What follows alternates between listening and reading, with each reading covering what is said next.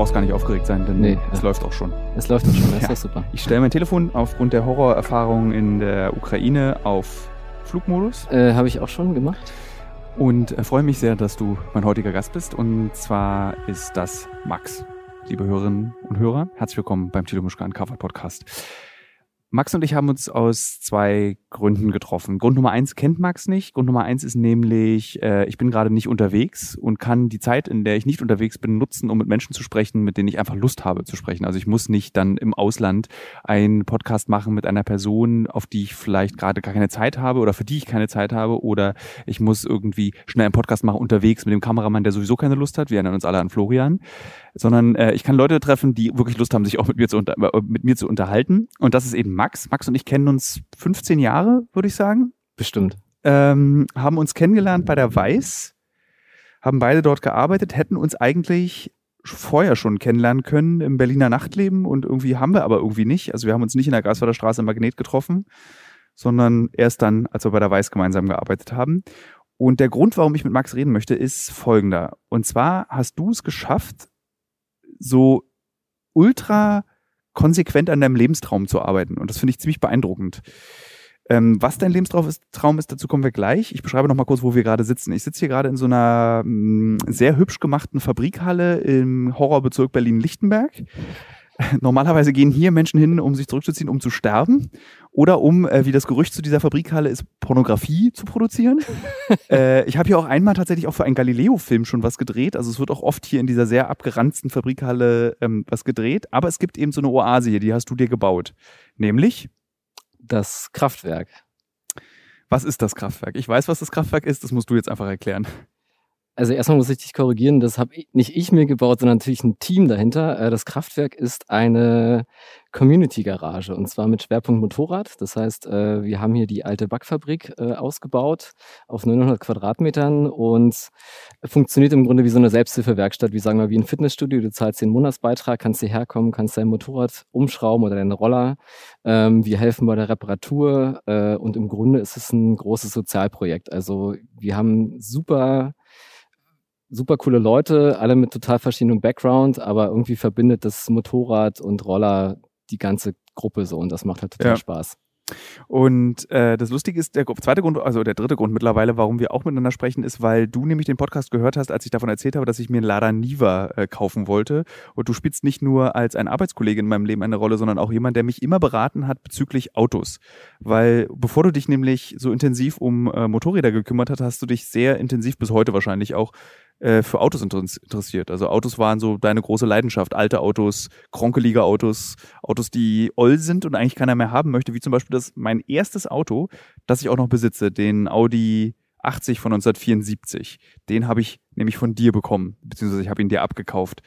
Und äh, es ist bis heute ein Auto, ähm, was mir sehr viel bedeutet, tatsächlich, und mit dem ich auch sehr gerne fahre und selten äh, ge- fährt man über eine Straße und wird so viel angelächelt und kriegt so Winker vom Straßenrand, wenn man mit diesem türkisfarbenen, senfgelben Innenausstattungsauto durch die Gegend fährt.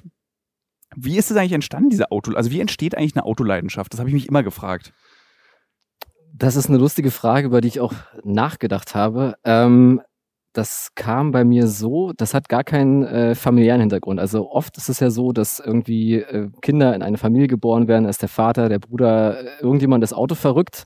Das war bei mir in der Familie überhaupt nicht so. Ähm, das hat angefangen, ich glaube, da muss ich acht Jahre gewesen sein. Da waren wir auf dem Weg nach Dänemark, auf die wunderschöne Insel Möen. Ähm, und dann kamen wir an eine Tankstelle und äh, mein Papa hat gesagt, hier hast du fünf Mark und äh, kauf dir mal ein Magazin, was du haben willst. So.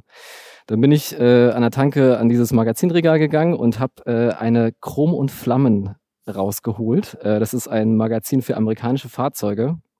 Und da hatten wir das zum ersten Mal beim Durchblättern so, dachte ich, okay, äh, ah ja, das sind ja hier irgendwie ganz andere Autos, die man so sonst nicht kennt. Ähm, und dann äh, fing das an, sukzessive über äh, Modellbau, äh, Matchbox, Hot Wheels, äh, die ich auch schon umgebaut habe als Kind. Also äh, ich habe die äh, anders lackiert, ich habe mit Bleistiftspitzen Auspuffanlagen Anlagen daran geklebt und so.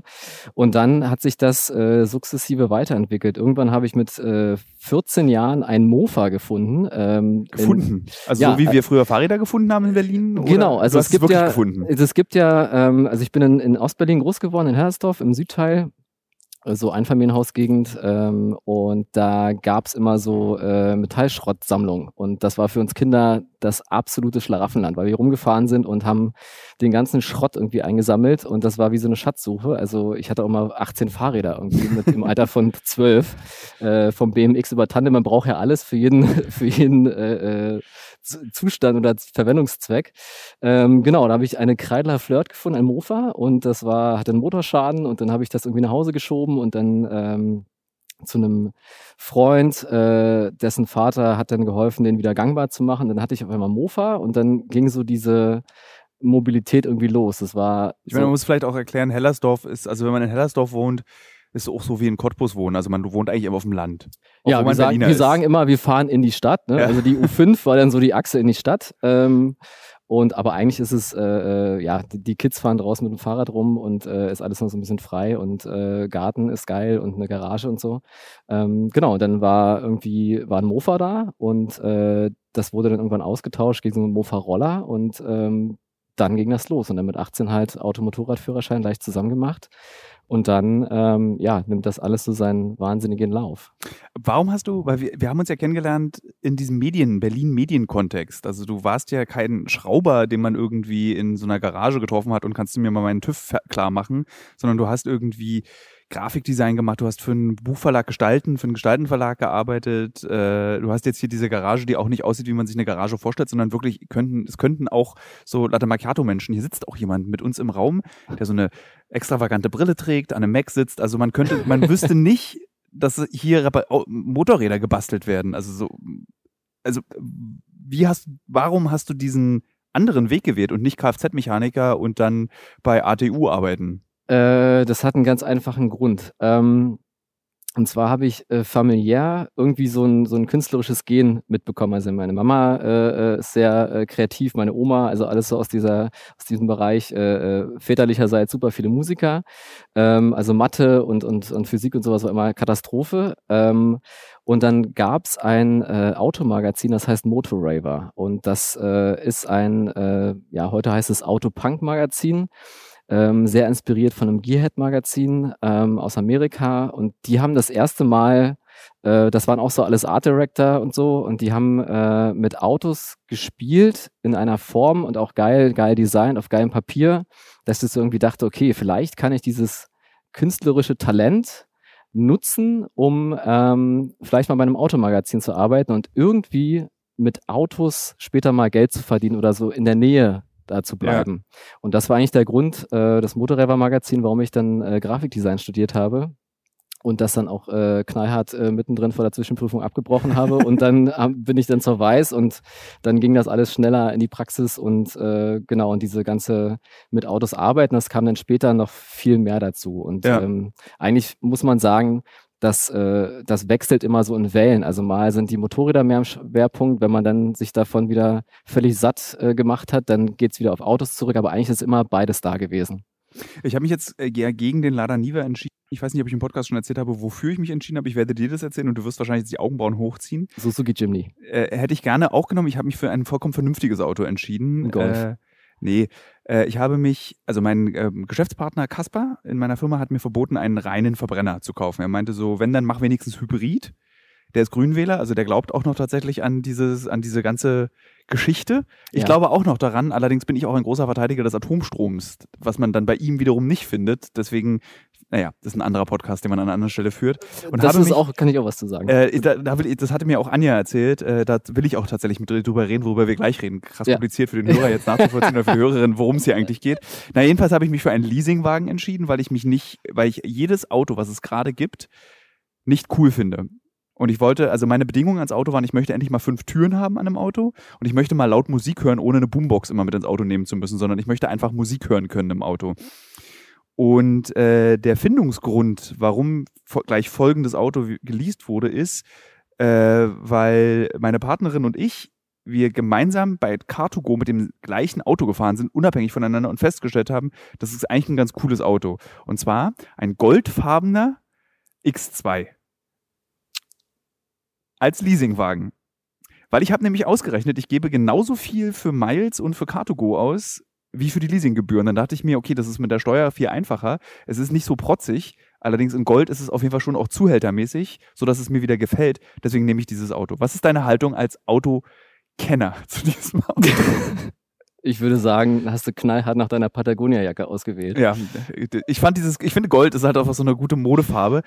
Gold ist super. Also, ich hatte mal einen goldenen Lotus Eklat und äh, äh den ich ja beinahe dafür den habe ich mich ja sehr interessiert für diesen Lotus Eklat. Den gibt es auch noch in Berlin und den fährt eine äh, Freundin und äh, ich mache das mit allen Autos, dass man den noch zurückkaufen kann. Aber äh, zum Thema Neuwagen ähm, finde ich auch mal cool zu fahren. Ähm, ich verstehe auch den Ansatz, dass ich was Praktisches brauche für den Alltag. Ähm, aus äh, Oldtimer-Fahrersicht oder so, äh, ist es mir einfach immer so eine Geldverbrennungsgeschichte. Als Leasinggeschichte, ne, Firmenwagen und so weiter macht das total Sinn.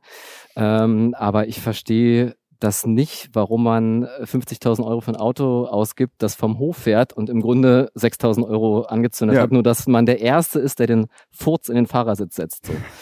Das ist genau das, also als ich dann überlegt habe, so wie funktioniert eigentlich ein Autokauf? Also weil bis, also die beiden Autos, die ich habe, die sehr alt sind, sind so günstig gewesen, dass das, also ein MacBook Pro kostet mehr als jeweils das Auto, was ich gekauft habe, habe aber viel mehr Spaß als mit einem MacBook Pro mit diesen zwei Autos und dachte immer, ich werde niemals mir ein Auto kaufen, was mehr als 5000 Euro kostet, weil ich einfach so viel Spaß mit diesen beiden alten Autos hatte oder habe, dass ich das nicht verstanden habe, warum man 40.000 Euro für einen Neuwagen ausgibt. Ich habe es einfach nicht verstanden. Ich verstehe auch bis heute noch nicht dieses Steuerding. Also selbst wenn man irgendwie so als Rentner sich jetzt mal so einen schönen Mercedes kauft, was ja so für mich ist so dieses, man ist Rentner und kauft sich einen Mercedes, das dann, ist so ein Belohnungsding, glaube ich. So. Aber es ist irgendwie auch nicht geil. Also ich, dann fahre ich lieber erste Klasse mit der Deutschen Bahn, um ehrlich zu sein. Nach Hamburg mache ich das auch. Ja, also so, das ist so, habe hat, also, und dann gab es eben diese Überlegung bei diesem Auto, was ich jetzt brauche, weil ich einfach keinen Bock mehr habe, irgendwie jedes Mal aufzupassen, auch wenn ich eine Kiste in den Audi zum Beispiel reinstelle. Da, ich habe halt jedes Mal Angst, wenn ich den verleihe oder irgendwie für eine Equipmentfahrt, dass mir da ein, ein Kratzer reinkommt oder dass irgendeine riesen Beule.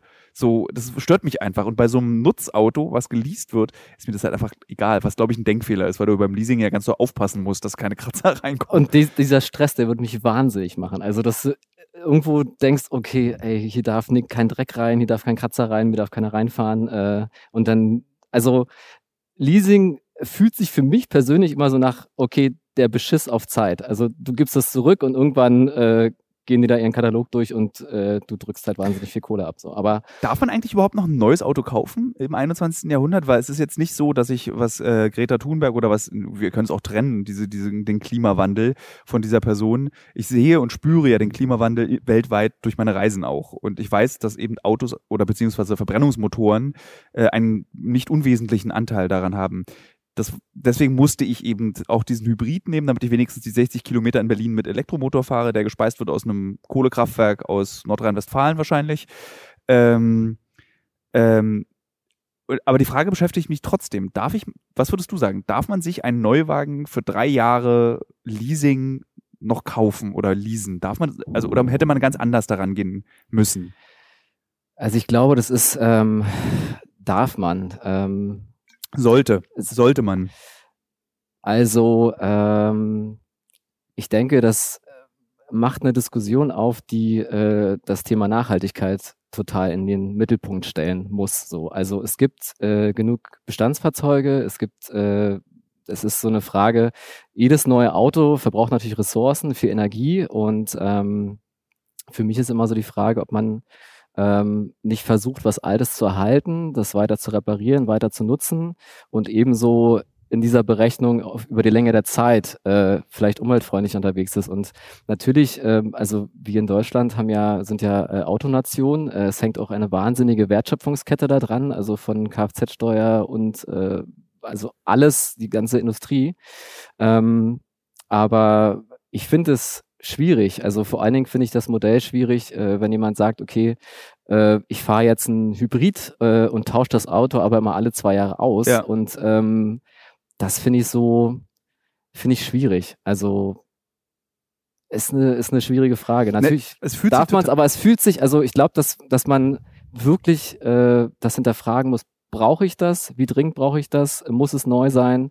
Ähm, weil, also man kann Auto fahren, man kann einen Verbrenner fahren. Ähm, es gibt aber halt andere Ansätze. Wie oft fahre ich, äh, äh, habe ich, äh, verzichte ich zum Beispiel auf Fleisch auf der anderen Seite. Also, dass man so versucht, ähm, sich grundsätzlich darüber Gedanken zu machen. Und ähm, das ist, glaube ich, so eine ganz wichtige Diskussion. Und das habe ich zum Beispiel, das stelle ich fest, dass äh, mit ganz vielen Enthusiasten aus meinem Freundeskreis, dass sich die alle über den Klimawandel und, und äh, oder die Klimakrise, wie man es auch mal jetzt in den Medien ja. nennen will, äh, dass sie sich darüber Gedanken machen und wie man eben auch technologisch äh, das Hobby noch vertreten kann. So. Und das ist auch eine Frage, mit der ich mich echt beschäftige. So. Ich hatte ja bei unser beider Autogeschmack, den wir mal hatten, eigentlich immer ein gutes Gefühl, wenn ich überlege, dass das Auto, was ich fahre, über, warte mal, 74, 46 Jahre alt ist, 47 Jahre alt ist. Und ich habe das Gefühl, das hat es wieder reingebracht, was es verbraucht hat. Ja, auf jeden Fall. Und, kann, äh, das ist, und eine grundsätzliche Frage, zum Beispiel mein Bruder überlegt auch, sich ein altes Auto zu kaufen jetzt anstelle eines, also so ein, der wollte sich so ein Cherokee, glaube ich, kaufen. Mhm. Äh, der irgendwie äh, Ende der 80er, Anfang der 90er ähm, oder sogar noch älter. Und der hat aber ganz viel Angst, zum Beispiel ein altes Auto zu kaufen, weil er einfach denkt, er kauft es und es fällt dann direkt, nachdem er es gekauft hat, auseinander. Und ich habe ja zum Beispiel durch diesen alten Audi gelernt, da ist gar nicht so viel, was auseinanderfallen kann. Das ist so, und alles, was auseinanderfällt, ist auch echt easy wieder zu reparieren. Also so, wie lange sind denn alte Autos haltbar? Und warum sieht man die nicht mehr auf der Straße? Also warum sehe ich, habe ich das Gefühl, es gibt zwei Audi 80, Jahrgang 74 in Berlin. Einer gehört Autohaus Golbeck in der Frankfurter Allee, dem Sohn, und einer gehört mir. Warum äh, sieht man die nicht? Also das frage ich mich immer. Ach, das ist immer eine Frage von, von Pflege. Äh, natürlich ist so Rostvorsorge äh, früher so ein Thema gewesen. Ja, ich was, kann nicht mal äh, Altersvorsorge, aber okay. Ja, aber das ist so, das haben manche Hersteller halt nicht so richtig drauf gehabt. Also ja. gerade die äh, Freunde der italienischen Fahrzeuge werden das äh, wissen oder auch äh, Briten zum Beispiel. Ähm, Reparaturfreundlichkeit ist ein super Ding, aber eigentlich kann man deinem Bruder voll die Angst nehmen, weil der Punkt ist, ähm, nimm jemanden mit, der Ahnung hat. So, also das wärst immer du, ne? Das weißt du. Dass wenn mein Bruder sich den holt, würde ich sagen, ja, und da, und da muss ich auch sagen, so, ja, ich, äh, äh, ich habe ein relativ breites Wissen, aber es gibt immer noch so die Spezialisten, ja. die sich mit verschiedenen Modellen auskennen und ähm, da ist man eigentlich immer gut beraten, sozusagen, ey komm, ich zahle dem 100, 150 Euro, der guckt da mal genau drauf und kann halt sagen, okay, die Basis ist super, ähm, Verschleißteile gehen immer kaputt, äh, aber bei alten Autos hast du halt äh, meistens eine Fanbase, die irgendwie sich auch noch so ein bisschen um Teile kümmert. Es ist in manchen Bereichen auch schwierig. Manche Hersteller kümmern sich auch wirklich um die Klassiksparten so, äh, manche weniger. Ähm, aber eigentlich ist so das Thema Reparaturfreundlichkeit und vor allen Dingen auch Werterhalt. Also wenn du ein altes Auto hast, jetzt gerade die ganzen äh, 80er, 90er Jahre Autos, die äh, steigen gerade äh, im, im Preis, ähm, weil die Leute einfach merken, okay, das sind gut konstruierte Autos, du kannst sie noch reparieren. Und das macht es am Ende ähm, gar nicht so abenteuerlich. Ich frage mich das auch immer bei den aktuellen Autos. Also, weil ich mich erinnern kann, als Jugendlicher in den 90ern fand ich die Autos, die meisten Autos ultra hässlich. Bestes Beispiel dieser VW Joker. Dieser, der aussieht, als würde er aus ganz vielen verschiedenen. Der Harlequin. VW, der Harlequin, genau. Ja. So zusammengesetzt. Und der ist ja jetzt ein, das ist jetzt ein relativ wertvolles Auto, wenn du das kaufen möchtest, weil es irgendwie selten ist, weil es wahrscheinlich total lieblos behandelt wurde. Äh, und davon gibt es einfach jetzt wenige. Und ich frage mich, jetzt werden die wertvoll, werden irgendwann auch die Autos von jetzt mal so eine Wertsteigerung erleben? Oder ist alle Autos, die jetzt gebaut werden, sind eigentlich so Wegwerfprodukte? Ähm, ich glaube, dass. Äh also, dass in 30 Jahren sitzen irgendwie die Nachfolger von uns beiden auch da und denken: Mensch, der X2 von 2020, ja. super Auto, wenn man den noch hätte. Ähm, wird sicherlich zu Teilen auch passieren. Es wird aber schwieriger, ähm, die Autos mit der ganzen Elektronik äh, später zu reparieren. Also das merken jetzt auch schon Werkstätten, die äh, super krasse Spezialwerkzeuge anschaffen müssen, Lizenzen für Software-Updates und so weiter. Ähm, das heißt, es wird schwieriger, die zu reparieren und dann ist es irgendwann eine Frage der Wirtschaftlichkeit. Und dazu kommt noch, dass äh, die, ich würde jetzt mal pauschalisierende Generation Greta, die Generation jetzt. Ohne das negativ zu meinen. Ohne das negativ ja, zu meinen, komplett. Glaub, das, muss man also, das, das, muss man dazu ja. sagen. Also ich finde das, äh, ich finde das ganze Engagement super, grundsätzlich, äh, alles cool. Ähm, ich glaube, die, die, die jüngeren Generationen, die wachsen ganz anders mit dem Thema Auto auf, auch mit dem Thema Auto besitzen. Ähm, da gibt es sicherlich nochmal Unterschiede äh, mit Großstädten und auf dem Land groß werden so.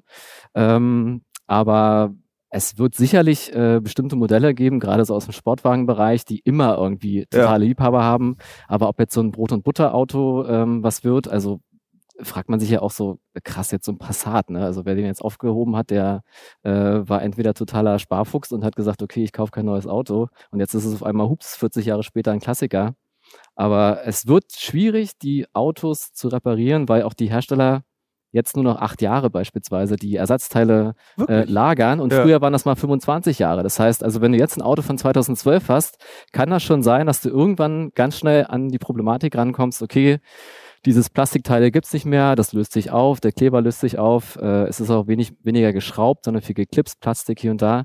Ähm, und das ist schon nicht mehr so nutzerfreundlich. Ja. Das ist auch, äh, äh, das wirkt sich zum Beispiel auch auf diesen ganzen Tuning-Bereich aus. Also die ganzen Leute, die tunen wollen mit den neuen Autos, du kannst eigentlich jetzt zu BMW gehen und dir alle möglichen Spezialausstattungssachen dazu reinschmeißen, aber das selber machen, das äh, geht eigentlich nur noch mit alten Autos, also ich sag mal so 2000er rückwärts. So. Ja. Eine unserer ersten Geschichten, die wir gemacht haben für Pro7, war ja diese Tuner, diese Berliner Tuner-Szene und Rasa auch gleichzeitig. Und zwar die Ostberliner, nicht die Kudamm Rasa, sondern die, die sich hier hinten an der B1 treffen mit Ja. der Auffahrt auf die A10. Und die erzählten ähnlich begeistert davon, äh, dass du eben mit einer bestimmten Generation von Autos einfach wirklich sehr viel machen kannst. Deswegen ist der Golf auch so beliebt als Tuner-Auto oder auch eben ein Passat Ja. oder irgendein Audi, so ein Audi-Kombi, an dem auch sehr viel rumgetunt werden kann. Erschließt sich mir allerdings nicht. Also Tune war für mich immer so, nee. Also das sehe ich nicht ein, irgendwie nochmal so 10.000 Euro da rein, dass mein Auto irgendwie, damit ich überhaupt keine Bordsteinkante mehr rüberkomme äh, und irgendwie so ganz dünne Reifen habe und irgendwie super vorsichtig für 20 Minuten am Freitagabend mal schnell fahren kann. Das ist irgendwie, hat sich mir nie so richtig. Äh, aber Tuner warst du auch nie, würde nee, ich sagen. Nee, also äh, ich war eher so Team alte Autos oder halt jetzt, also mein jüngstes Auto ist von 88, ist ein Volvo 480 Turbo. Ähm, der ist auch ein bisschen tiefer, aber es macht halt keinen, also mir persönlich macht es keinen Spaß. Ich Ja. kann das total nachvollziehen, dass man das macht.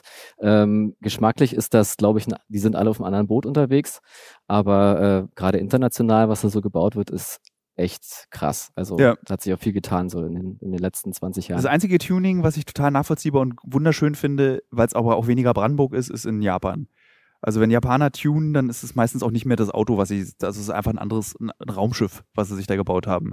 Und äh, da könnte man auch mal eine extra Folge zu machen, weil wir auch mal japanische Tuner begleitet haben. Da, das hast du, glaube ich, nur sogar mitbekommen, ne? Äh, ja, wir haben auch uns ausgetauscht, weil du mit den Bosozokus Genau, unterwegs warst. ja. Und äh, ich war ja auch mal in Tokio äh, zweimal auf der Moon Ice äh, Hot Rod und Custom Show, was also für, selbst wenn man jetzt nicht krasser Autofan ist, aber wenn man Anfang Dezember in Tokio sein sollte, muss man mal nach Yokohama fahren und sich diese Show einmal angucken, weil das ist, die machen es halt, egal welcher Autobereich, die machen es 120 Prozent. Also Ja. das ist einfach in, in, in äh, auch finanziellen Sphären, das ist so krass. Du fragst also, dich echt, wo die, also es ist wirklich ultra teuer, was die dann in so Nissan GTR oder wie heißt dieser berühmte Skyline? Nissan Skyline, Skyline. ja. Und das ist zum Beispiel auch eigentlich ein Auto, was, wenn es nicht behandelt wird, so ja, sieht halt auch so ein bisschen prollig aus. Und wenn dann aber so ein Tuner sich ransitzt an so einen Nissan Sky, ich frage mich gerade, wie viele Hörerinnen und Hörer jetzt schon abgeschaltet haben in Genau, des so Podcasts. Skyline, Ähm.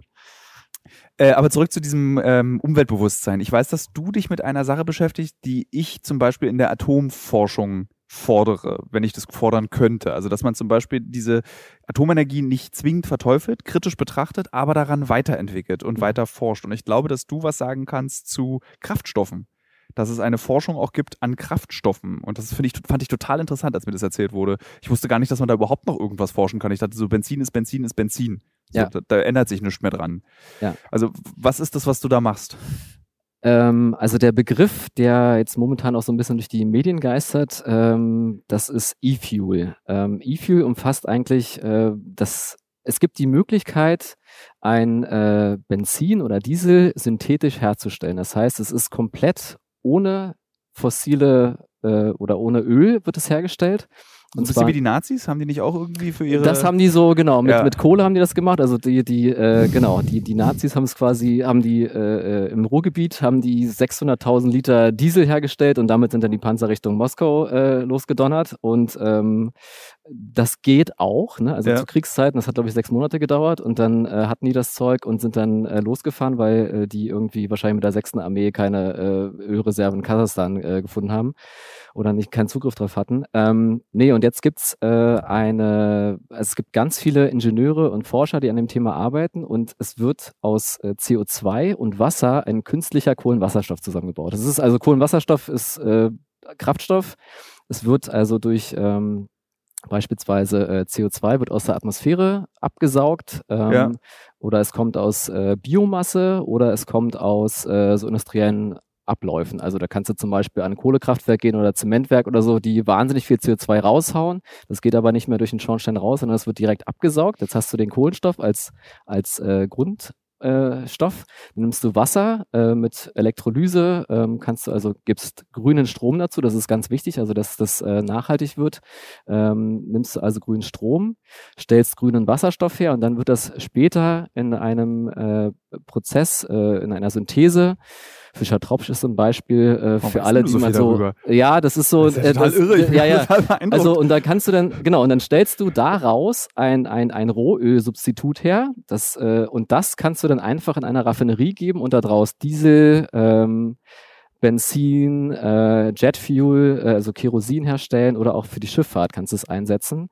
Und dadurch, dass du vorher das CO2 aus der Atmosphäre rausnimmst, das wird natürlich bei der Verbrennung auch wieder in, äh, abgegeben, aber du hast quasi einen geschlossenen Kohlenstoffkreislauf. Und es ist im Grunde wird technisch wie das Leben eines Baumes nachgemacht. Also der nimmt CO2 auf, der wächst, du verbrennst ihn, kriegst Wärme raus ähm, und die anderen Bäume nehmen das CO2 wieder auf und der Kreislauf beginnt von vorn. Ja. Und ähm, ich beschäftige mich deswegen so doll mit dem Thema. Also erstmal ähm, aus Eigeninteresse. Dann gab's, äh, begab es sich, äh, dass ich äh, Freunde in, in äh, Hamburg getroffen habe ähm, und wir uns zusammengesetzt haben. Der eine ist Kameramann, äh, ist aber eigentlich gelernter Motorenbauer oder Fahrzeugingenieur. Ähm, dann ein anderer Motorenbauer, der bei Porsche in Nordamerika gearbeitet hat und alte 911er Motoren restauriert. Und dann kam noch einer dazu, der lange bei der Motorpresse war. Und wir haben gesagt, okay, lass uns mal zusammensetzen. Wir müssen irgendwas zu diesem Thema machen. Und dann haben wir, weil es kennt keiner. So und das ist eigentlich total cool, dass man sagt, okay, wir könnten jetzt natürlich alles auf Batterie umstellen, ja. aber wir haben ja auch noch super viele Bestandsautos und was kann man denn da machen, um irgendwie äh, nachhaltiger zu werden? Und dann ähm, sind wir auf diese Kraftstoffgeschichte gekommen haben eine Agentur gegründet und äh, dann eine Plattform äh, entwickelt, äh, wo wir quasi äh, Fachartikel machen, äh, Leute interviewen und diesen ganzen chemischen Prozess, den ich jetzt mal so Deswegen zusammengepackt weißt du auch habe. So viel plötzlich. Also ich war äh, gerade ähm, tatsächlich beeindruckt. Genau, und äh, wo wir das dann quasi dem normalen Bürger so erklären. Also damit der versteht, okay, das ist noch eine Möglichkeit, die wir in der Schublade haben. Ähm, die Problematik ist, man braucht natürlich jetzt momentan ganz viel grüne Energie dafür. Es braucht vor allen Dingen auch äh, politischen Willen zu sagen, okay, wir sind technologieoffen, also Technologie Technologieoffenheit ist so ein Riesenthema, weil natürlich alle jetzt sagen, okay, super, wir machen jetzt nur batterieelektrisch, ähm, was auch super ist. Also wir verteufeln das nicht. Ne? Also so im, im äh, Kurzstreckenbereich in Städten ist es super, du hast keine Emissionen vor Ort. Äh, so ein, so ein äh, Lieferwagen hier, der fährt 18 Kilometer ja. im Schnitt, kannst du natürlich elektrisch machen, gar kein Thema. Aber ich bin so sehr stolz im Übrigen darauf, dass Berlin die Stadt in Europa ist mit den meisten Elektrobussen. Der geliebte Ubino 12 und der geliebte Ubino 18. Ja. Großartige Gefährte und es ist toll, wenn man neben so einem Elektrobus steht, ist es, wenn der losfährt, ist es halt nicht mehr so, dass der irgendwie die Kohle aus der Hand fällt oder dieses berühmte so Knallzischen, was irgendwelche Busse machen, ist einfach weg. Der ist total leise und überfährt jetzt Kindergartengruppen und Rentner, ohne dass die es hören, wenn der Bus kommt. Also es ist so. Absolut super. Ja. Nee, und äh, genau, und äh, also jetzt ist es so ein, so ein Punkt, wo man jetzt sagen muss, okay, äh, die Politik, äh, also es ist eigentlich ziemlich einfach so. Wir sagen, wir haben das Pariser Klimaschutzabkommen, das sind unsere Ziele und eigentlich muss man jetzt sagen, okay, alle Ingenieure, alle klugen Köpfe an einen Tisch so, was habt ihr für Vorschläge hier, Industrie hier, da, da, da, da, da. Jetzt gibt es eine große Wasserstoffoffensive. Ähm, das ist schon mal super. Also Europa ist auch äh, weltführend. Die haben, wir haben 128 äh, Großprojekte zum Thema grünen Wasserstoff, den in der Industrie, in der Industrie und so. Ähm, und äh, jetzt geht es quasi daran zu sagen, okay, wir würden in die Technologie investieren. Es gibt auch schon Verständnis dafür zu sagen, okay, für den Flugverkehr brauchen wir es sowieso, du kannst nicht mit Batterie fliegen, das geht nicht. Äh, Schiffsverkehr auch, also musst du auch äh, dir über andere Kraftstoffarten äh, Gedanken machen. Ähm, und der grüne Strom, der kommt im Grunde aus äh, Ländern, die halt viel Wind und viel Sonne haben. Das heißt also, es wird eine neue Raffinerieinfrastruktur aufgebaut in Nordafrika oder in Chile beispielsweise. Ähm, da macht jetzt Porsche mit Siemens zum Beispiel ein Riesenprojekt. Da werden jetzt in drei Jahren 500 Millionen äh, Tonnen äh, E-Fuel hergestellt, hierher gebracht. So weit ist das schon? So weit ist das schon. Okay. Und äh, man kann auch schon äh, im Diesel beigemischt Ende diesen Jahres, Anfang nächsten Jahres das tanken. Das kostet noch ein bisschen mehr. Ähm, und irgendwann wird es aber kippen, also weil man natürlich auch eine CO2-Steuer hat und so weiter. Aber wenn du aber die CO2-Steuer nicht auf den neuen Kraftstoff, der nicht auf Öl basiert, äh, ansetzt, dann kann irgendwann ein Business Case draus werden und dann kann am Ende der Mensch Mensch, der an der Zapfsäule steht, sagen, okay, cool, ich tank das und der andere große Vorteil ist, du brauchst halt keine neue Infrastruktur. Das heißt, du kannst es transportieren, du kannst die ganzen Tankstellen äh, benutzen, die du hast und, ähm, und dazu kommt auch noch, äh, wenn wir über die Energiewende und äh, grünen Strom reden, wir können in Deutschland äh, so 1000 Terawattstunden grünen Strom selber herstellen. So. Ja. Wir brauchen aber über 2000. Das heißt, wir müssten, also wir mussten schon immer Energie importieren. Ähm, und das funktioniert dann eigentlich am besten, wenn du das in den Ländern äh, den, den äh, Strom in einen flüssigen Energieträger umwandelst. Da ist natürlich, da wenn jetzt die, die äh, Kritiker sagen, naja, wenn ich es direkt in die Batterie packe, habe ich einen besseren Wirkungsgrad. Ja. Wirkungsgrad, andere Geschichte. Also ich hoffe, ihr seid noch nicht eingeschlafen da draußen. Ähm, ich finde es aber interessant. Dann, aber also dann kannst du das äh, äh, transportieren und das ist, ähm, das gibt auch so eine ganz einfache Rechnung. Also wir haben jetzt in Deutschland so über den Daumen gepeilt, würde ich sagen, so 47 Millionen PKWs. Wenn wir jetzt sagen, okay, in zehn Jahren haben wir es geschafft, 10 Millionen Elektroautos zu verkaufen, haben wir aber immer noch 37 Millionen Verbrenner übrig. Und jetzt ist die Frage, okay, was machen wir mit denen? Und ja. äh, der Punkt ist, dass äh, Mobilität und Energie wird zwangsweise teurer, aber ähm, die Frage ist, wie kann man das dann gemeinsam irgendwie hinkriegen? Also kann man denn dieses Benzin, könnte man das dann auch einfach in sein normal, könnte ich das in mein Audi 80 reinstecken oder ja. würde der das nicht vertragen? Nee, also man hat ja diese E10-Debatte gehabt, ja. dass das irgendwie den Motor von innen zerfrisst ja. und ähm, wird, wird dann nicht diese Angst dann auch wieder bei diesem E-Fuel da sein, wenn ich dann mit meinem Volvo 480 an die Tankstelle fahre, der ist dann kaputt nach einer Fahrt. Also ich habe zum Beispiel aus Versehen mal E10 in den 924er reingemacht, so einen Tropfen, ja. und bin dann fast umgefallen vor Angst.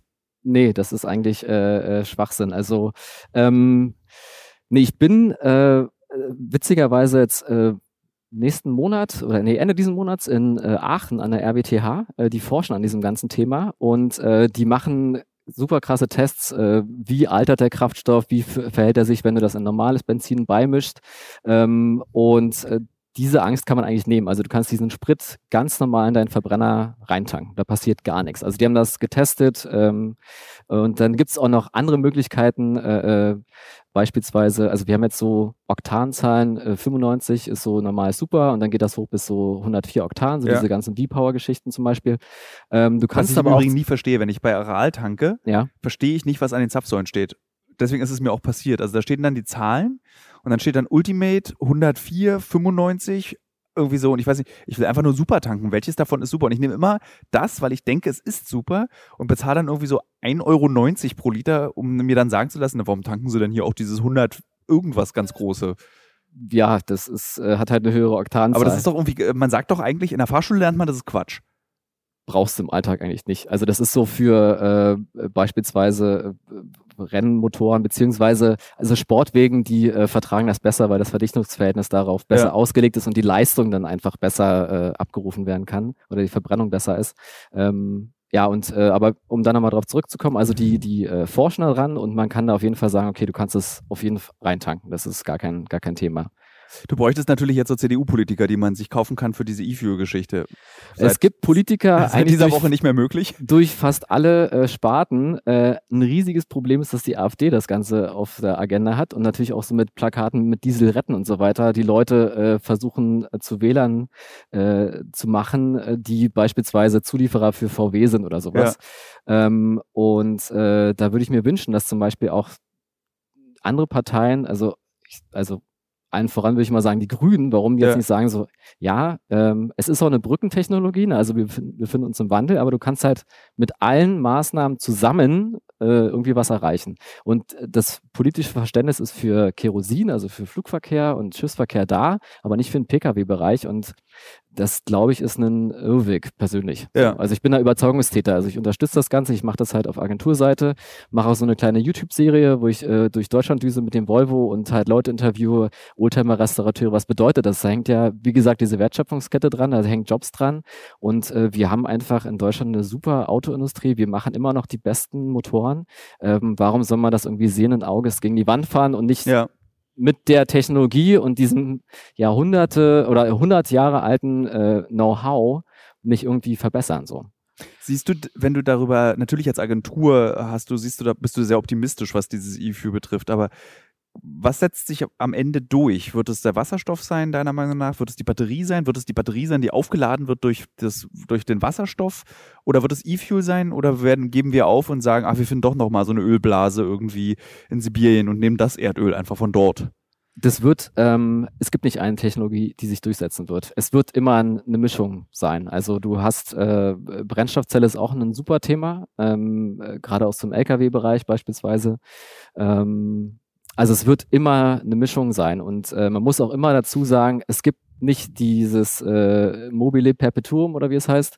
Ähm, äh, Perpetuum mobile, Klugscheiß, Klugscheiß. Genau, äh, genau ja. andersrum, Klugscheiß, Klugscheiß. Ähm, es wird jede Technologie hat immer irgendwo einen Haken so, aber die kannst du wiederum mit einer anderen Technologie irgendwie äh, ja. äh, ausgleichen. Ähm, es wird ein Technologiemix sein am Ende. Ich weiß irgendwie so, so ein bisschen, wenn ich in die nächsten, also diese, diese Klimakrise, nennen wir sie lieber Klimakrise als Klimawandel, weil es ist, klingt nach dem, was es nämlich ist, nämlich eine Krise. Ja. Äh, allerdings ja, und es klingt nach etwas, was man auch irgendwie, wo man durchkommen kann. Aber ich glaube, dass wir in den nächsten 20, 30 Jahren die Konsequenzen dessen schon spüren werden. Es ist nicht mehr so wie unsere Eltern, die noch in den 70ern in der Schule gelernt haben, 1992 gibt es kein Erdöl mehr. Ähm, ja, ja, äh, kannst, ja ähm, also falls sich jemand fragt, was das gerade war, Max hat mich gerade gefragt, ob er was trinken kann und ich habe versucht, ohne Worte, aber dann Worte benutzt, um zu erklären, dass er was trinken kann. Äh, jetzt habe ich die Frage vergessen. Genau, also wir werden das noch erleben, diesen, also diese, wirklich die Konsequenz aus Wetterunruhen, äh, Wetterumschwünge, Hurricanes, alle, das ist ja auch nicht mehr so wirklich aufhaltbar. Aber was ich zum Beispiel sehr mochte ist, und eine der wenigen Dinge, die ich an der grünen Politik unterstützenswert finde, ist, diese Innenstädte autofrei zu bekommen. Mhm. Ähm, wofür brauchen wir denn in der Zukunft dann noch solche Antriebsmöglichkeiten, wenn wir sowieso eine neue Generation an Kindern und Kindeskindern daran gewöhnen, dass es einfach keinen Privatverkehr mehr gibt? Ist es dann nur noch für so für die Autoliebhaber? Ist es nur noch für das Transportwesen? Also ich glaube, jetzt ist es noch ein absoluter Luxus, an dem wir uns einfach gewöhnt haben und äh, das wird schwer, sich davon jetzt erstmal so zu lösen. Also das ja. ist eine Generationsaufgabe. Ähm,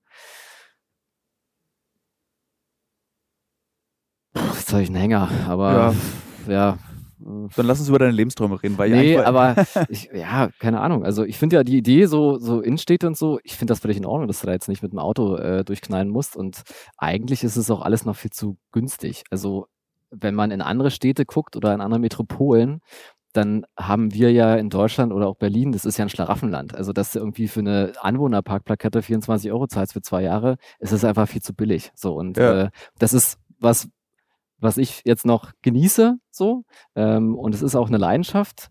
Aber man braucht ja auch in Berlin eigentlich kein Auto. Also es ist wirklich eine, es ist eine Lifestyle-Geschichte so. Und äh, ja. ja.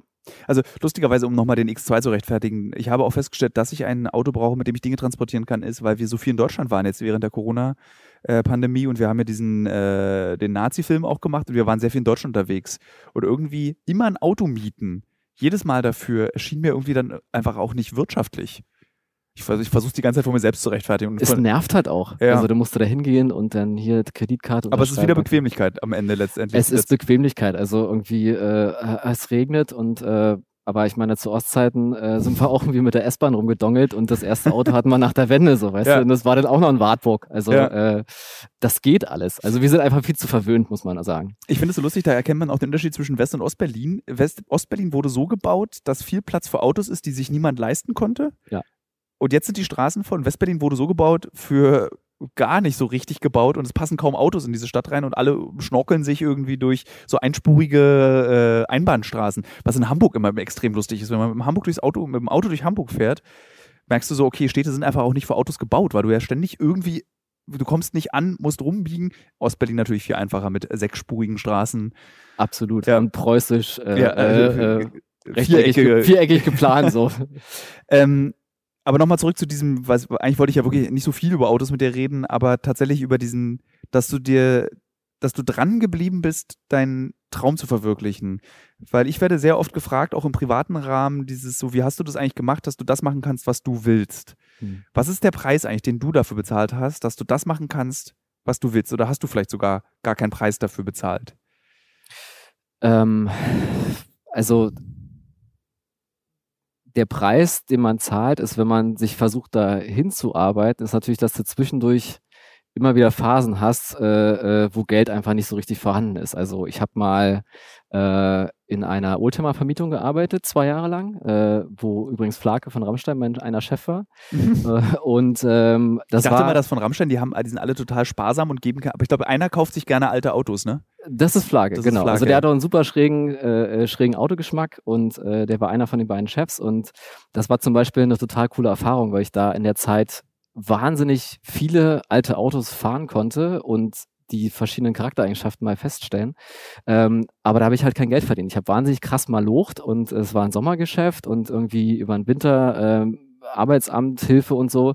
Und dann hast du irgendwann gedacht, okay, geht nicht mehr weiter. Dann danach, okay, wieder zurück in den Grafikjob, äh, ein bisschen mehr Geld verdienen und dann halt im Hobbybereich weitermachen. Und jetzt irgendwann äh, kam ich so an den Punkt, wo sich das immer weiter in eine Richtung entwickelt hat, dass auf einmal ähm, auch eine monetäre Wertschätzung dafür ist, wie viel Wissen und Netzwerk man sich über diese ganzen Jahre angeeignet hat. Erstmal so als Nerd, ne? Also und ähm, das war so, das war zwischenzeitlich auch super hart. Also, aber der Antrieb, der war irgendwie immer da. Also es gab immer so ein, so ein Brennen oder ich, ich nenne das auch immer, also entweder brennst du für irgendwas oder halt nicht. Also und das muss auch nicht mal, also wenn man mir jetzt morgen das Auto nehmen würde und das Motorrad sagen würde, das ist alles äh, verboten, ja, dann würde ich wahrscheinlich anfangen, Fahrräder umzubauen oder äh, Fliegenfischen oder so ein Quatsch. Warum bist denn du einer von diesen seltenen Automenschen? Also eigentlich bist du der Einzige, den ich kenne, der nicht so faschistoid an seinen Autos hängt. Also man merkt dir die Leidenschaft für Autos und für, für Motorräder an und man, ich rede auch gerne mit dir darüber. Also du bist auch der einzige Mensch, mit dem ich über Autos spreche im Übrigen. Also nicht oft rede ich über Autos, aber wenn dann mit dir. Ja. Äh, aber du bist halt nicht so furchtbar wie zum Beispiel Chefredakteure von Springerheften Mhm. die so, bei denen man fast erwartet, dass die so Fuck Greta Aufkleber an ihr Auto dran haben. Also du bist das Gegenteil von denen, die so ultimativ davon überzeugt sind, dass es richtig ist, so ein Auto zu haben. Also wie machst du das? Also du, weil das ist, würde ja auch deinen Lebenstraum bedrohen. Ja, aber ähm, ich glaube, wenn du den Schritt zurück machst und dir das Ganze anguckst und du ja auch als Teil der Gesellschaft eine Verantwortung hast, dann musst du dich auch irgendwann fragen, ist dein Lifestyle noch zeitgerecht so? Und ähm, diese Frage habe ich mir gestellt und äh, auch in letzter Zeit natürlich äh, viel intensiver, auch durch diese äh, Fridays for Future Geschichte und Klimawandel oder Klimakrise beschäftigt uns ja schon länger. Ähm, aber in dem Moment, wo du an so etwas so krass hängst, engt es dich ja auch total ein und du, du, äh, und irgendwie will man doch im Leben beweglich bleiben. Also das ist doch total scheiße, wenn du sagst, okay, das ist hier mein Komfortbereich und ich will aber nie aus dem Ra raus und ich äh, hänge an dem fest so. Ähm, ja, also das Leben ändert sich ja auch und auch äh, meine persönliche Beziehung von was bedeutet mir das Auto ändert sich ja. Also am Anfang dachte ich so, ja, ey, niemand anders darf mein Auto fahren oder äh, äh, es wird sich nicht auf die Motorhaube gesetzt oder sowas. Und mittlerweile denke ich so, nee, ein Auto ist da, um damit Spaß zu haben und, und äh, das dürfen Leute fahren, you break it, you fix it so.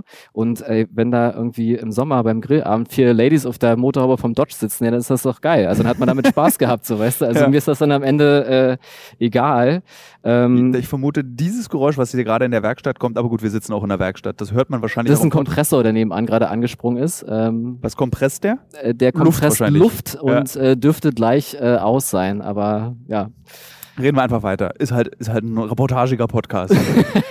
äh, aber das ist krass, also dass du diese Beweglichkeit hast, weil wenn so, also weil ich glaube, ich hätte die bei Journalismus nicht diese Beweglichkeit.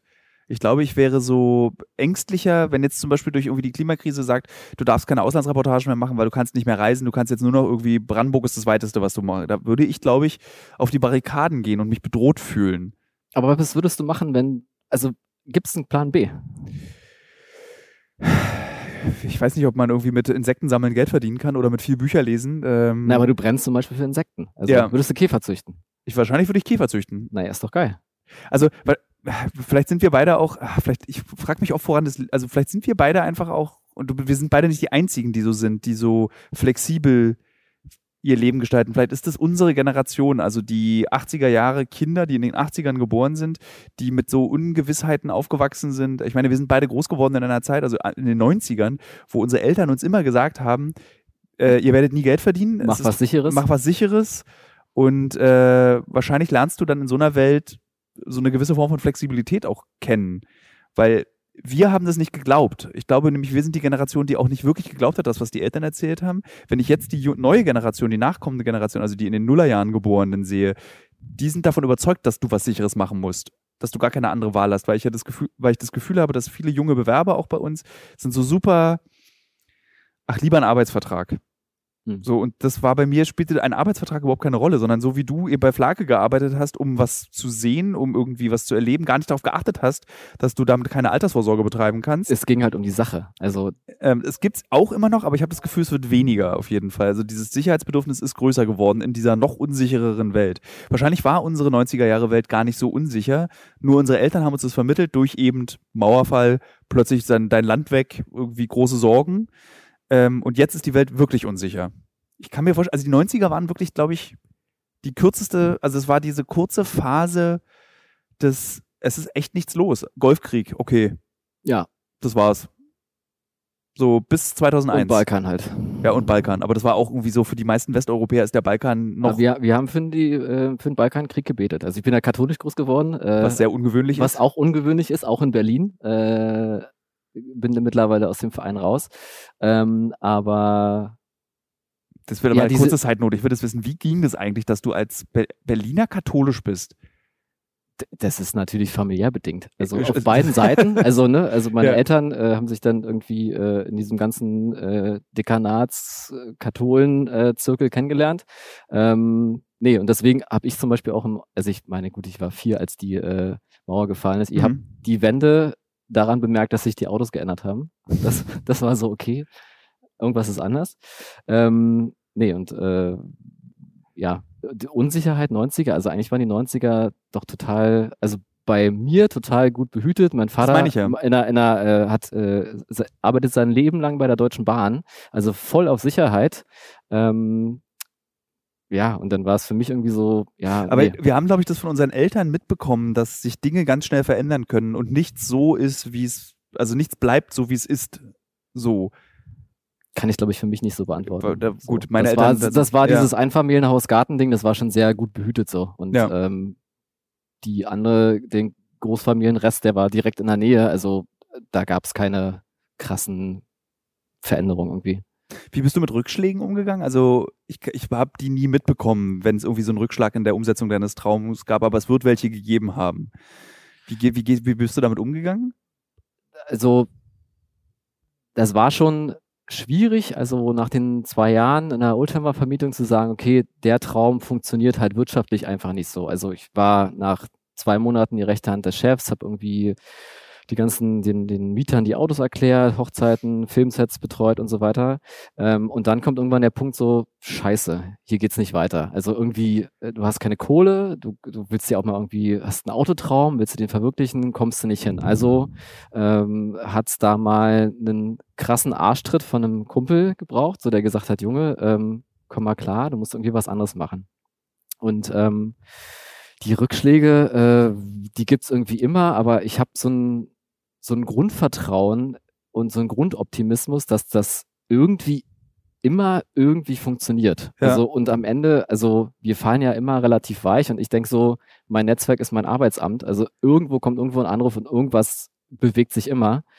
Ähm, und äh, Rückschläge, die akzeptiert man ja oder will man als junger Mensch, glaube ich, weniger akzeptieren. Mit zunehmendem Alter ändert sich das, weil ich dann irgendwie sage, okay, die, die Lehren, die man daraus zieht, die sind irgendwie auch super wertvoll. Und ähm, deswegen, also man ist jetzt so im Sattel und denkt so, naja, der nächste wird kommen so. Ja. Jetzt freue ich mich, dass es gerade äh, äh, äh wieder bergauf geht sozusagen beruflich. Ähm, die letzten zwei Jahre waren aber auch einfach wahnsinnig hart. Also das Kraftwerk hier aufzubauen und so weiter, das war super viel Arbeit, super wenig Kohle. Ich bin aus der, äh, aus der Festanstellung beim Verlag raus. Also hast voll, du dafür entschieden oder hat der, hast, hast, du gesagt, du kündigst? Oder? Ja, ich habe. Das ich ist auch noch ein krasser Schritt zu sagen, ich kündige für meinen Traum. Ja, ähm, na, auch nicht nur zu sagen, ich kündige für meinen Traum, sondern einfach, ich kündige, weil ich habe die Selbstständigkeit vermisst und ähm, wenn, was weiß ich, wenn mich ein Kumpel anruft und sagt, wir, äh, ich drehe eine Motocross-Doku in LA, willst du mitkommen? Dann sage ich, jo, alles klar, äh, wann geht's los? In zehn Tagen? So, die Freiheit will man halt irgendwie behalten. Ja. Ähm, nee, und beim Verlag war es so, das war eine super Zeit. Äh, ich hatte eine wahnsinnig coole äh, Position, auch ähm, habe nach wie vor ein gutes Verhältnis zum, zum Verleger und zum Kollegen. Ähm, aber ich habe irgendwann gemerkt, so nach, also ich wechsle meine Jobs eigentlich so alle drei Jahre und ja. ähm, habe dann irgendwie so gemerkt, äh, ich habe jetzt die Bücher gemacht, die ich machen wollte und da auch irgendwie was Greifbares hinterlassen, was auch nochmal was total Cooles ist. Also hängt wahrscheinlich auch mit dem mit der Liebe irgendwie zum Print äh, zusammen. Ähm, und das war aber eine ganz bewusste Entscheidung, zu sagen, so, ich äh, springe jetzt wieder voll ins wilde Wasser und schau, was kommt. So. Und dann kam das Projekt und ähm, es geht halt immer weiter. Ja.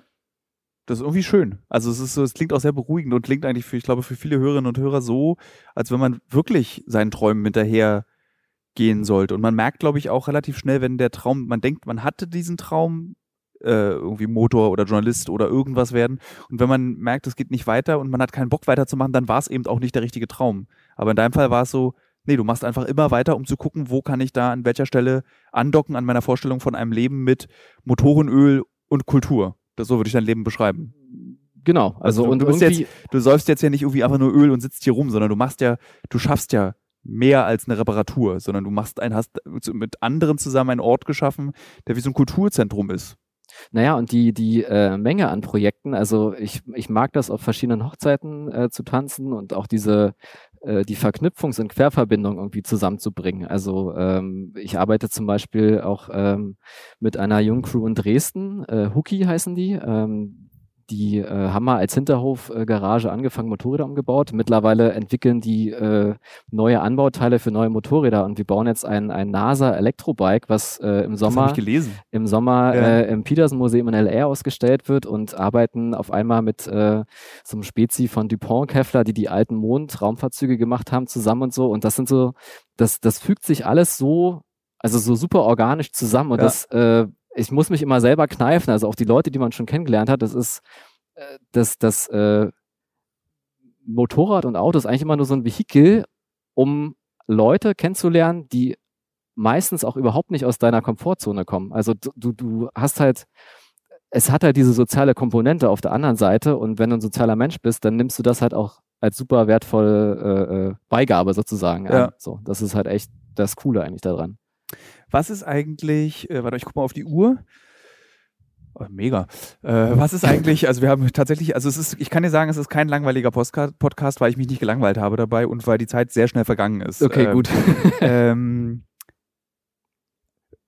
reden wir noch kurz was Privates für die Öffentlichkeit. Ich besitze ja eine Simson Star. Das ist ein sehr altes Motorrad.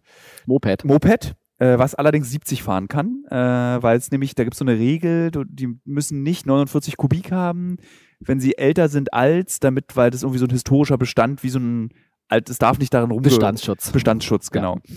Und du hattest mir, als wir hier durch deine Räume gelaufen sind, erzählt, dass äh, hier eben auch Motorräder gebastelt und rumgewerkelt werden kann und das Ding steht seit drei Jahren bei mir auf dem Hof unbewegt.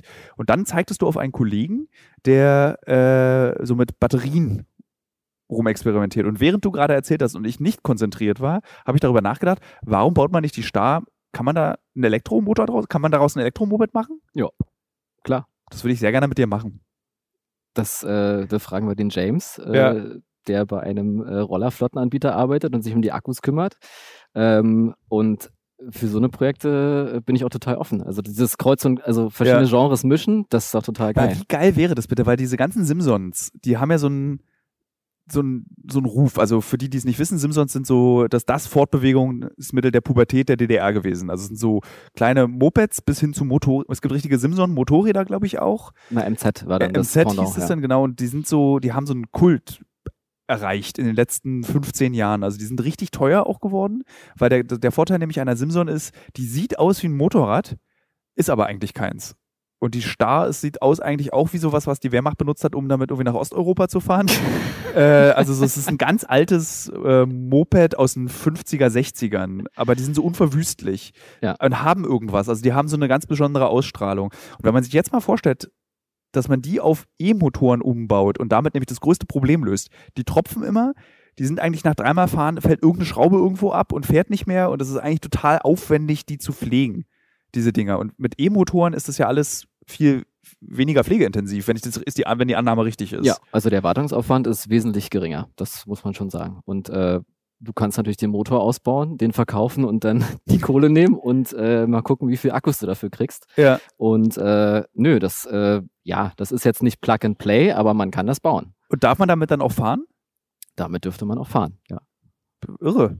Aber jetzt abschließend nochmal, weil ich sehe auch, dass du frierst, weil es ist doch recht kühl hier. Nee, ich friere nicht. Ich Okay. bin einfach nur, äh, ich tippe mal nervös mit dem Okay. Fuß so, aber äh, man hört das, glaube ich, nicht. Was ist dein Traumauto? Also was ist das Auto, was du in deinem Leben besitzen möchtest und mit dem du auch wirklich fahren möchtest und nicht ausstellen möchtest und äh, deinen Freunden sagen wird, bewundert mich bitte dafür. Das ist so eine langweilige Frage, die weiß. ich nicht von dir erwartet Ich hätte. möchte es aber wissen. Und die einfache Antwort ist, das gibt's nicht.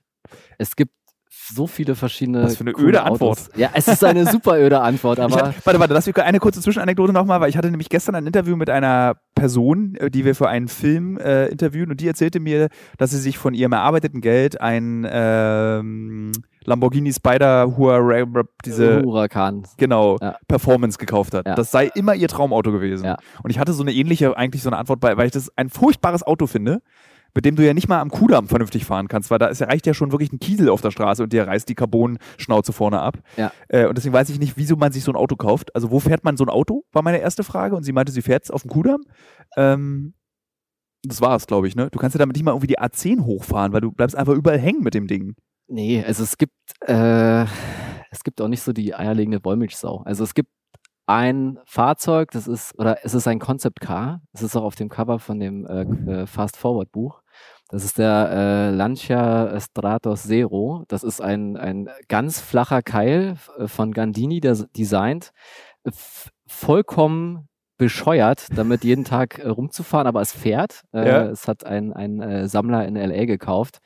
Und äh, das ist so ein rollendes Kunstwerk, dass man eigentlich sagen muss, okay, das ist so utopisch und so weit weg. Ähm, es hat, glaube ich, es ist für in meinen Augen nur 330.000 Euro weggegangen. Ähm, es ist eigentlich, also wenn irgendwie hier Bibelkunst äh, für äh, 63 Millionen weggeht, Ja. wieso kostet das nur so wenig und das hat so viel Geschichte dran? Ähm, aber es gibt nicht das Traumauto. Es gibt Aber- und diese und auch Autos, die wahnsinnig teuer sind, zu denen habe ich keine, ich habe dazu keine äh, äh, keine Beziehung, weil das Ja. so weit weg ist und und äh, auch mit dem Älterwerden die Autos, die man früher cool fand, die, die, die rutschen immer so ein Stück weiter weg und das ist so ein bisschen nervig. Und ich finde eigentlich so die, die äh, Brot- und Butter-Autos oder die man mit weniger Geld und Kreativität, also mich würde Umbauen viel mehr interessieren, als ein Auto zu kaufen und das ist jetzt mein Lamborghini und den putze ich nur. Ähm, also das, äh, das finde ich super langweilig. Also, man, also umbauen ist halt geil. Lustigerweise habe ich allerdings so ein Auto, weil ich, du kennst, glaube ich, sogar mein Traumauto, was ich schon immer mal haben wollte. Ich habe dich dazu auch mal befragt. Kannst du dich noch erinnern, welches es ist? Offensichtlich Boah, nicht. Nee, nee. Äh, der VW SP2. Doch, ja, ja, klar. Weil dieses, ich, was ich an Autos mag, sind dann immer die Geschichten, die es dazu gibt. Also der Audi 80, der gebaut wurde wegen der Ölkrise, dass Ja. der wenig verbraucht. Das erste Auto, bei, das bei einem Verkehrsunfall dich vermeintlich nicht tötet, weil der Motor nämlich unten rausrutscht und dich nicht in deine Beine und in deinen Oberkörper schiebt bei einem Auffahrunfall. Und der VW SP2 ist, ich finde den Käfer zum Beispiel ein unfassbar ödes Oldtimer. Ich finde den langweilig, den mögen viele. Ich finde den aber irgendwie so, der erinnert mich ein bisschen zu sehr immer ans Dritte Reich. Einfach, es ist einfach zu krass, es ist einfach für mich so ein Kübelwagen. Ja. Ähm, sehr viel über Nazis geredet. Na gut, wenn man über Autos in Deutschland spricht, muss man auch Du redest immer viel über Ja, Nazis, was aber auch richtig und wichtig ist, weil man über Nazis reden sollte. Und der VW SP2 ist ja ein Käfer mit einem äh, Plaste-Chassis umgebaut in einen Sportwagen, der nur in Südamerika verkauft wurde. Und das finde ich so toll. Ja. Ein, ein 80 PS Sportwagen, der wirklich cool aussieht. Der wirklich nach einem Rennauto aussieht, aber eben niemals ein Rennauto sein wird, weil er einfach zu langsam ist dafür. Und das, irgendwie mag ich das. Und das ist auch dieses, äh, wie nennt man das, Chassis, eben aus, wie heißt denn das? Äh, Die nicht, Karosserie aus GFK. genau, aus GFKs. Also du wahrscheinlich auch sehr bröckelig, wenn man sich da nicht drum kümmert. Naja, wenn du irgendwo reinfährst, gehst du halt nicht zum Karosseriebauer, sondern zum Bootsbauer. Wahrscheinlich ist das auch der Grund, warum es in Südamerika so gut verkauft. Also Brasilien ist, glaube ich, eins der Hauptabnehmerländer dieses Autos. Und das war ganz lustig, weil mein Interesse entstand an diesem Auto, als ich vor mehr als zehn Jahren dein Audi gekauft habe und mich dann mal so in dieser Zeit umgeguckt habe, was gibt's da eigentlich noch für Autos. Und dann durch Zufall dieses Auto gefunden habe. Und das hat damals, konntest du das so in Brasilien für 2000 Euro kaufen. So wirklich irgendwie so vollgemooste, irgendein Gecko wohnt da in einem Handschuhfach, wenn es überhaupt ein Handschuhfach hat. Und jetzt ist das Ding, ich habe vor kurzem mal wieder geguckt, 30.000 Euro aufwärts. Ja. Und du solltest einen komplett finden, weil Ersatzteile ja. ist die absolute Katastrophe. Und aber echt vor 15, 10, 15 Jahren gab es da noch, die gab es einfach noch. So, das war dann so, ja, ich habe hier noch einen, mit dem ich bis vor 10 Jahren noch rum, der steht hier in der Garage rum. Hol ihn ab, wenn du möchtest. Und dann denkt man so, hm, hätte man eigentlich mal machen sollen. Ist ja. ja, noch nie zu spät. Das ist wie bei Bitcoins. Hätte man, hätte man mal Bitcoins gekauft vor zehn Jahren, hätte ich mir mal den VW SP2 gekauft. Genau, und wir sind da keine Typen, die sich eine fette Rolex holen, sondern wir ja. kaufen dann halt lustige Autos. Ich glaube auch, dass, also ich habe schon entschieden, dass ich dieses Leasing jetzt einmal ausprobiere, um das mal abzuschließen, jetzt hier auch in diesem Podcast. Ich werde das drei Jahre mal durchziehen. Drei Jahre habe ich gemacht. Ist das ein langweiliger Rahmen für diese Geschichte, mit so einem X2 einzusteigen und wieder auszusteigen? Okay, dann okay, brechen jetzt, wir an dieser Stelle. Jetzt, genau, jetzt wird, jetzt, jetzt, jetzt wird er frech, jetzt ab, abbrechen. äh, aber ich habe mich entschieden, dass ich danach, um es doch nochmal den Rahmen zusammenzumachen, ähm, lieber wieder nach alten, verrückten Autos gucke und lieber das auch erhalte, weil man darf auch nicht vergessen, alte Autos sind auch tatsächlich wie alte Radios, alte Rasierer, ähm, sind einfach äh, nicht Kultgegenstände, sondern Kulturgegenstände, die für eine Zeit stehen, die für einen Geschmack stehen und für eine Form des Designs, was durchaus auch unterstützenswert ist und auch erhaltenswert. Also ich finde jetzt Autos sind, kann man, das darf man auch schön finden, ohne sich zu schämen. Ich finde, man kann den Klima, die Klimakrise angehen und alte Autos mögen und du bist eigentlich das beste Beispiel dafür. Ja, und die alten Autos haben ja einen ganz, ganz, ganz geringen Anteil daran, weil äh, so ein Liebhaber fährt ein paar Kilometer im Jahr und es gibt Denkmalschutz für Häuser und äh, es gibt Museen, die voll mit Produkten sind und äh, Autos gehören irgendwie dazu. Und äh, ja. Ähm, ich bin mal gespannt, ob ich einen Shitstorm, einen kleinen, für diesen Podcast bekomme, weil es gibt natürlich auch berechtigte Gründe, komplett gegen all das zu sein, was wir beide besprochen haben, aber es ist mir echt egal. Und wir haben ja gesagt, dass wir im Notfall darauf verzichten würden, um den Planeten zu retten. Genau. Achso, eins wollte ich noch sagen. Ach, das mache ich, glaube ich, bei Instagram. Oder mache ich es jetzt hier gleich? Ich habe nämlich einen, äh, in dieser ganzen Shitstorm-Debatte auch um diese Person herum, die wir beide kennen, der ein Auto-Fan ist, ein Porsche-Fan. Ja. Und dieser Mann benutzt ein Wort. Und ich wollte kurz vielleicht reden wir beide noch drüber, ich weiß nicht, ich sage einfach schnell das Wort, er sagt zu den Menschen, die sich über das aufregen, was er sagt, sie seien von Boko Haram. Ich plädiere stark dafür, dieses Wort nicht zu benutzen, weil es erinnert ja an Boko Haram, ja. eine islamistische Terrororganisation in Westafrika und ich finde das so übel von diesem Typen, die Assoziationskette von Menschen, die sich darüber aufregen, dass man eben Autos nicht mehr fahren sollte oder also, also Gegner des äh, benzinverschwendenden Autofahrens als Boko Haram zu bezeichnen oder Leute, die sich über Sexismus aufreden oder über das Gendersternchen. Ich finde das so fehl am Platze, diese Bezeichnung. Eine Organisation zu benutzen, die in Schulen geht, 900 Mädchen entführt, sie vergewaltigt und tötet. Ich bin da nur wütend geworden heute früh. Man merkt es vielleicht gerade. Wir steigen einfach so aus diesem Podcast aus. Max, vielen Dank, dass du mit mir gesprochen hast. Vielen Dank für die Einladung.